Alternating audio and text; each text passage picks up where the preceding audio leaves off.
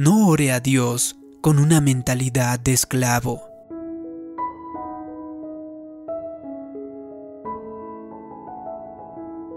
Cuando Dios desplegó el plan para su vida, Él no solo puso lo que usted necesitaba para sobrevivir, para soportar hasta el final, Él puso más que suficiente allí. Él es un Dios de abundancia. Vemos esto a lo largo de toda la escritura. Después de que Jesús multiplicó el almuerzo del niño de cinco panes y dos pescados, miles de personas comieron e incluso hubo doce canastas llenas de lo que sobró. Es interesante que habían contado a la gente previamente, así que ese día Jesús sabía cuántas personas había en la multitud. Si él hubiera querido ser exacto, pudo haber hecho solo lo suficiente para que no hubiera sobras. Él a propósito hizo más que suficiente. Ese es el Dios al que servimos. David dijo, mi copa rebosa. Él tenía abundancia, más de lo que necesitaba.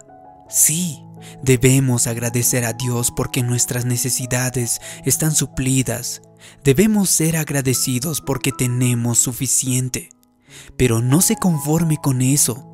Ese no es su destino. Él es un Dios de más que suficiente.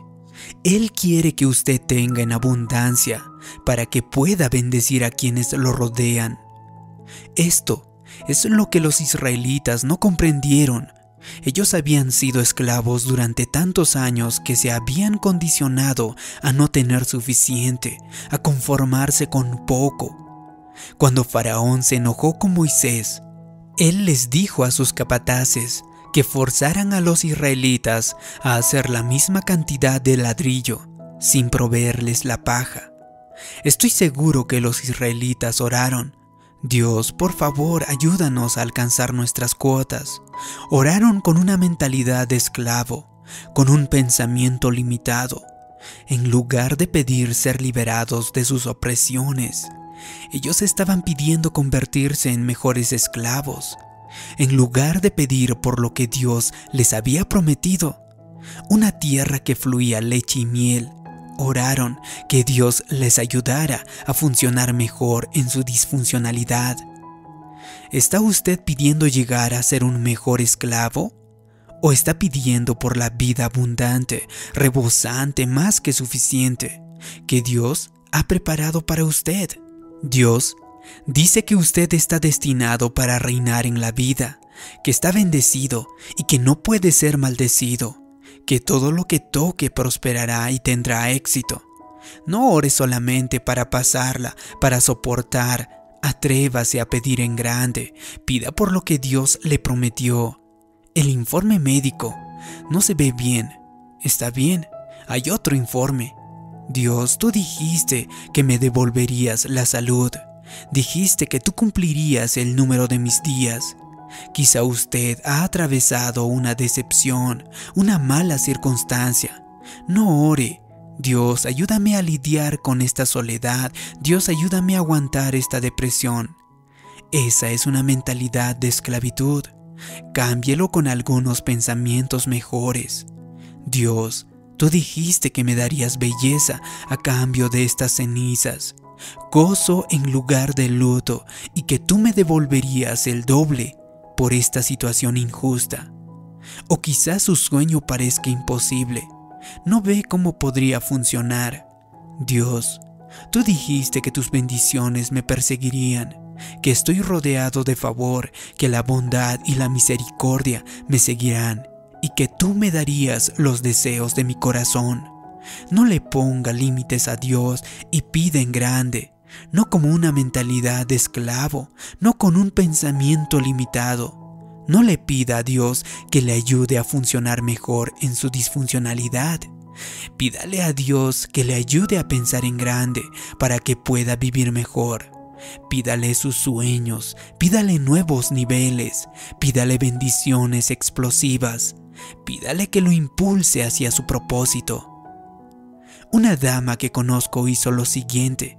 Ella tiene cuatro nietos pequeños a quienes terminó criando. Ella no tenía eso planeado, pero algo sucedió con su hija. Al principio, estaba un poco desanimada. No sabía cómo iba a funcionar esto. Tres de los niños estaban en escuelas privadas, lo cual era muy caro, y la abuela no tenía los fondos adicionales para seguir pagando la colegiatura. Con una mentalidad de esclava, ella pudo haber orado así. Dios, esto no es justo. Nunca podré proveer para mis nietos. Por favor, solo ayúdanos a sobrevivir. En vez de eso, ella tuvo la valentía para pedir en grande.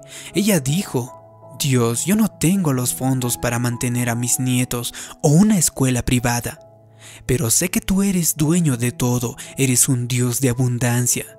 Y Dios, te estoy pidiendo que hagas un camino, aunque no sé cómo lo harás.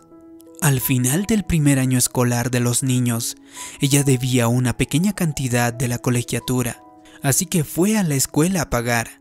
La secretaria buscó su récord en la computadora y dijo, No, usted no debe nada, todo está pagado.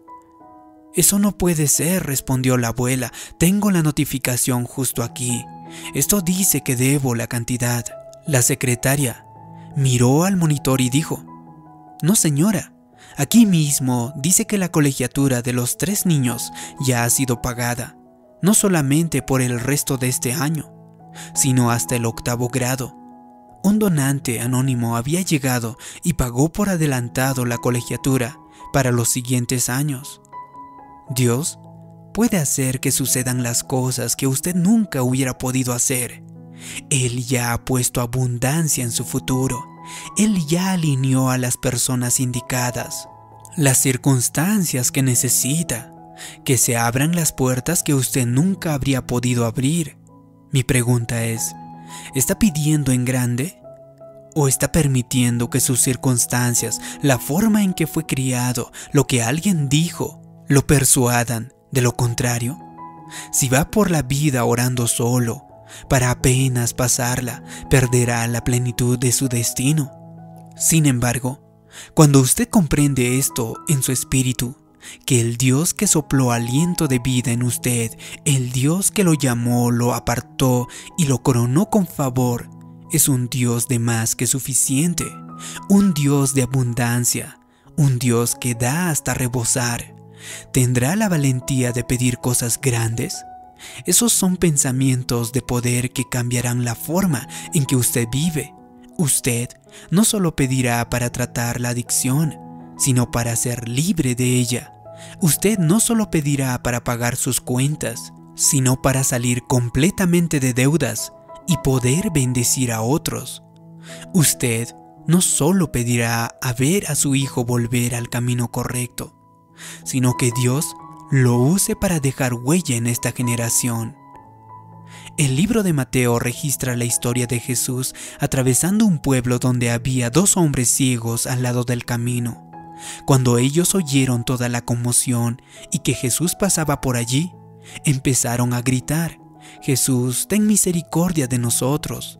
Jesús se acercó y les dijo, ¿qué es lo que quieren que haga por ustedes? Parecía una pregunta extraña, es obvio lo que ellos necesitaban. Estaban ciegos. ¿Por qué les preguntó Jesús? Porque él quería ver lo que ellos estaban creyendo. Ellos pudieron haber dicho, Jesús, solo necesitamos un poco de ayuda aquí. Estamos ciegos. Necesitamos un lugar un poco mejor para vivir o un poco de dinero para comprar comida. Si ellos hubieran pedido con una mentalidad limitada, esta los hubiera mantenido en derrota. En vez de eso, pidieron en grande. Dijeron, Señor, queremos ver, queremos que nuestros ojos sean abiertos.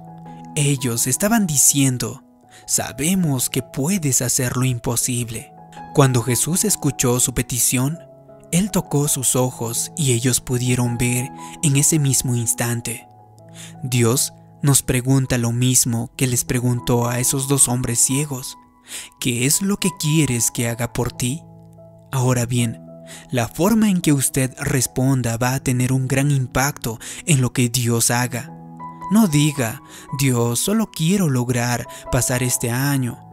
¿Has visto lo que cuesta la renta de los apartamentos en estos días? Dios, mi familia es tan disfuncional, solo ayúdanos a sobrevivir. Dios, no me gusta mi trabajo, ayúdame a aguantarlo. Eso va a limitar su destino. Haga lo que hicieron esos hombres ciegos, atrévase a pedir en grande. Dios, quiero ser libre de esta adicción. Dios, quiero conocer a la persona indicada. Dios, quiero ver a toda mi familia sirviéndote. Dios, quiero empezar mi propio negocio. Pida por sus sueños, pida hasta por las cosas que parezcan imposibles.